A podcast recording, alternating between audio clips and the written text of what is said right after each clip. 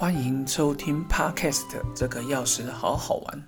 我是希望您天天都快乐的主讲人杨家庆。你今天过得快乐吗？我希望你过得非常快乐，因为快乐的人，他从心里就会觉得微笑出来。今天要分享快乐跟谦虚的关系，也会分享瘦身的方法第九步骤：改变饮食的进食习惯。希望各位好朋友听完节目之后，在跟别人相处的时候，都能感觉更加的快乐、谦冲和睦。同时，在享受相同食物的热量的时候，又能尽情享受美食。那今天呢？其实我们常说人要谦虚一点，但是其实佛教讲的“我慢共高兴”，当你觉得自己很棒的同时，你就帮自己设定的上限一样。顶果清泽仁波切说过：“只要你保持心中的谦虚，傲慢就会像早晨的雾气一样消散而去，天空再无极限。”然后还会介绍瘦身的第九步：改变饮食的步骤。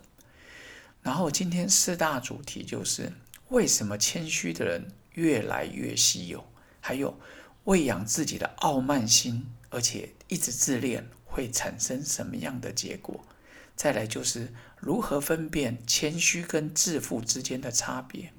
接下来就是如何改变你用餐习惯的饮食顺序。其实谦虚的人对我们而言，就像稀世珍宝一样，越来越少见。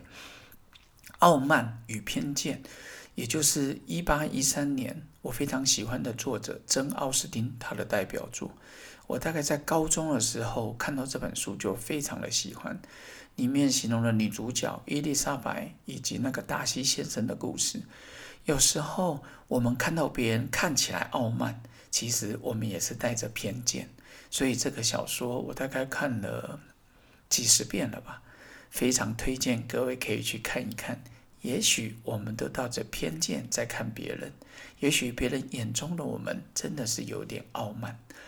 这最后要提到用餐的顺序：金银铜铁。其实我觉得吃饭也像金银铜铁一样，我先从金开始吃，再来银，再来铜，再来铁，其实缺一不可。但是如果你是先从铁、铜、银、金，也许吸收的顺序就会不一样。也有客人跟我讲说，有差吗？总热量都一样。我今天突然想用这个来回答他：金银铜铁跟铜铁金银顺序不同，吸收就不一样。然后今天的第一个主题是。为什么我们身旁谦虚的人变成越来越稀有？一般来说，我们认为自己的国家或种族优于别人，就是一种傲慢心。真正谦虚的人不会认为自己是宇宙的中心，会向别人开放自己，并视自己与万物依存中，我们只是其中的一部分。常常听到谦虚是一种美德，但在弱肉强食的世界里，他说最好不要太客气。其实我常常有一个想法，就是该我们讲话的时候，当仁不让，你就是表达你心中的感受，哪怕对方不喜欢听，我都要适时的表达，而不是说哦不说，不说话。其实有时候对方根本搞不懂你在想什么，沟通才是一个最好的方式，理直气和。老子《道德经》里面第三六十八章有提到。善为事者不武，全文如下：善为事者不武，善战者不怒，善胜敌者不语，善用人者为之下，是谓不争之德，是谓用人之力，是谓配天古之极。所谓善为事者不武，就是好的战士不急着表现他的勇猛之处。善战者不怒，会打仗的将军不急于争于他的强盛。其实现在很多大国想要变成世界强国，急于展现自己的壮盛军容，其实也许就是一个衰败的开始。善胜敌者不语，能胜敌者不急着交战，善用人者为之下。善用人才者，懂得谦下去借重他人的才华。是为不争之德，是为用人之力。他说：“这就是不争、不与人争的益处，谦下才能得到别人的助力。”我们常常听到说：“你这么棒，那你自己去好了。”哦，你这么行，那需要我干嘛？其实海纳百川才能得到注意，是为配天古之极。他说：“这就是配着上天古道的极致表现。”接下来。如果我们一直喂养自己的傲慢心，跟一直觉得自恋会怎么样？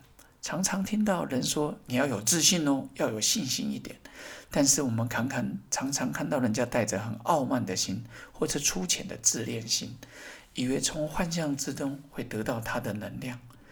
而在升起傲慢心之后，其实背后就是他一种内在的空虚，他想要强化武装自己，不想让别人看不起自己。其实终究会幻灭，因为我们要了解到，没有了我们，地球依然转动，不曾为谁停留。之前我听到有一个人希望我跟别人沟通，说那个人他觉得很自卑，他每次看到我的时候都觉得说，哦，杨家庆好像看不起我。其实我跟这个朋友讲，我说我们要看不起谁，其实是他心里的自卑心，他受伤了。不要说杨家庆看不起，其实在他眼中，全世界都看不起他。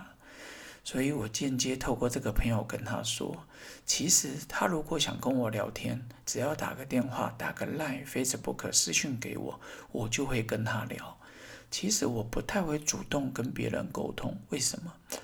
因为我觉得你要找到你的问题，我们才有办法知道你要聊什么。那如果你跟我讲说，你看我有什么问题？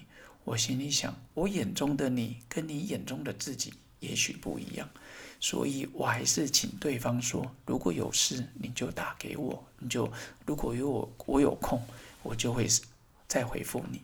好，私下会找时间再聊聊。傲慢心的极限极致，其实就像宋朝苏轼苏东坡的《留侯论》里面，这应该是我国高中的国语课本，它里面提到说，福冠。官服高祖之所以胜，项籍就是项羽之所以败，在于能忍跟不能忍之间而已。项羽不能忍，所以百战百胜，轻用其锋；高祖就是刘邦可以忍，所以养其拳锋而代其对方的臂。这是子房所教他的。所以当时项羽万夫莫敌，最后也是输在乌江自刎。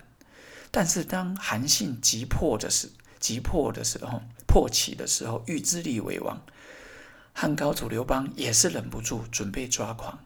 鉴于此色，由由此观之，犹待刚强而不能忍了。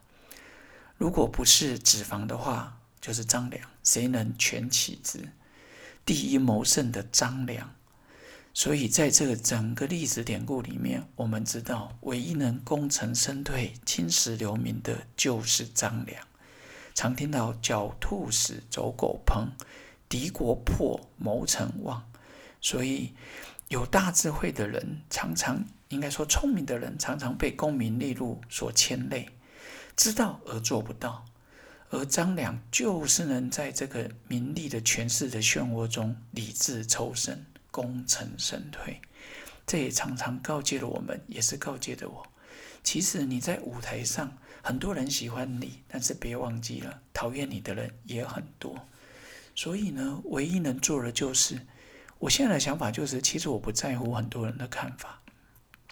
你喜欢我，那我谢谢你；你不喜欢我也没关系，因为我不是为你而生，我就是想过好我的人生之旅。所以呢，接下来第三个，你要如何分辨谦虚跟自负的差别？智者总是在这谦虚，谦冲自牧。唐朝魏征就是最会跟皇帝讲一些事情的。他在《论时正书》里面提到：“念高为，则思谦冲以自牧；具满意，将思江海下百川。宝石的稻穗，结实累累的果树。”因重量而低垂，我们常常看见致富的人半桶水响叮当，有时候你真的看去看那桶子，连一滴水都没有。所以这边也是跟各位讲，我们要谦冲自牧。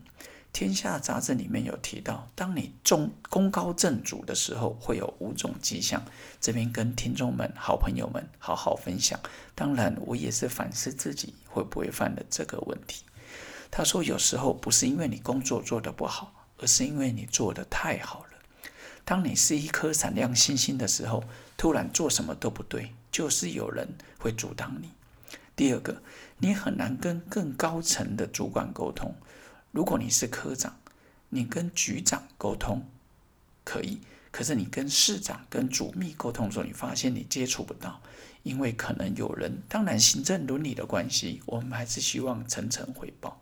第三个，你的直属主管把你当成灰姑娘，把你丢到边边角角。当你会被下放的时候，我还曾经听过有人说我被流放。我听到这个也笑一跳，吓一跳，我也笑了出来。我心里想。有人可能流放你吗？除非你流放你自己。再来，第四个就是主管帮你设下一个难以达成的 KPI，当你达成不了这个绩效，他就说：“哦，那你不行。”其实他定出来的目标，没有人可以达到。再来，就是主管不对你伸援手的时候，他不想帮你。其实，在这个时候，你要留或要走，看你自己的生涯规划。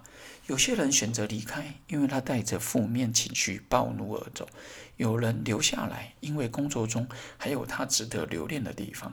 例如，我来这边学习，当我还没有学习到经验足够的时候，他说：“我不会让主管把我推开，我就是要学习经验。”另外，就是说我不会为了这种小事而反击。因为我知道这个工作需要我，我就要能忍下来，帮我争取这份工作的目的，然后学习成长茁之茁壮之后，继续再走自己的路。我觉得这个《天下杂志》说的也蛮好的。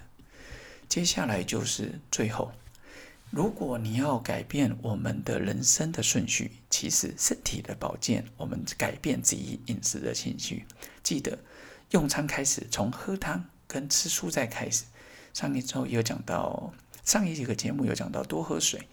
你要记得，从现在开始喝汤之后，先吃一些蔬菜，它能抑制你血糖突然升高，而且体积大，饱足感。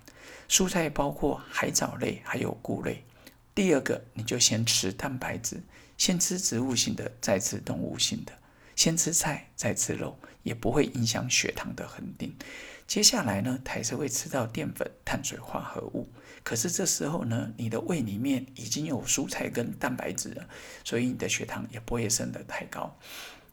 有些营养师推荐水果是餐与餐之间使用，但是呢，我很喜欢在吃完饭之后，当我觉得六七分饱时，我会加吃一个苹果，因为苹果会让我们吸收很快。血糖飙得比较快，你饭前吃反而不恰当，所以要饭后吃水果。这是我的习惯，好朋友也可以用用看。接下来就是节目的尾声之中，想要各位送给各位苏东坡写给他的朋友董传的一句话里面，它里面诗词的是与董传留别。他写：“出征大部果生涯。”富有时俗气质化，虽然他的朋友穿的粗布衣服掩不住读书人的华贵气质。我常说，读书的气质藏不住，磁场会干扰你周遭的人。只要你正能量满满，登高而望远，海纳百川，最吸引人其实就是你的气质。当然，今天提到谦虚，要记得百战百胜，也许就是危机的开始。谦冲自牧，你才能累积更多的人脉。下一堂课就是快乐学的第十九堂课：乐观主义、悲观主义，还有天真。书中的细节如何，再跟您分享喽。那今天节目到这边即将结束，拜拜。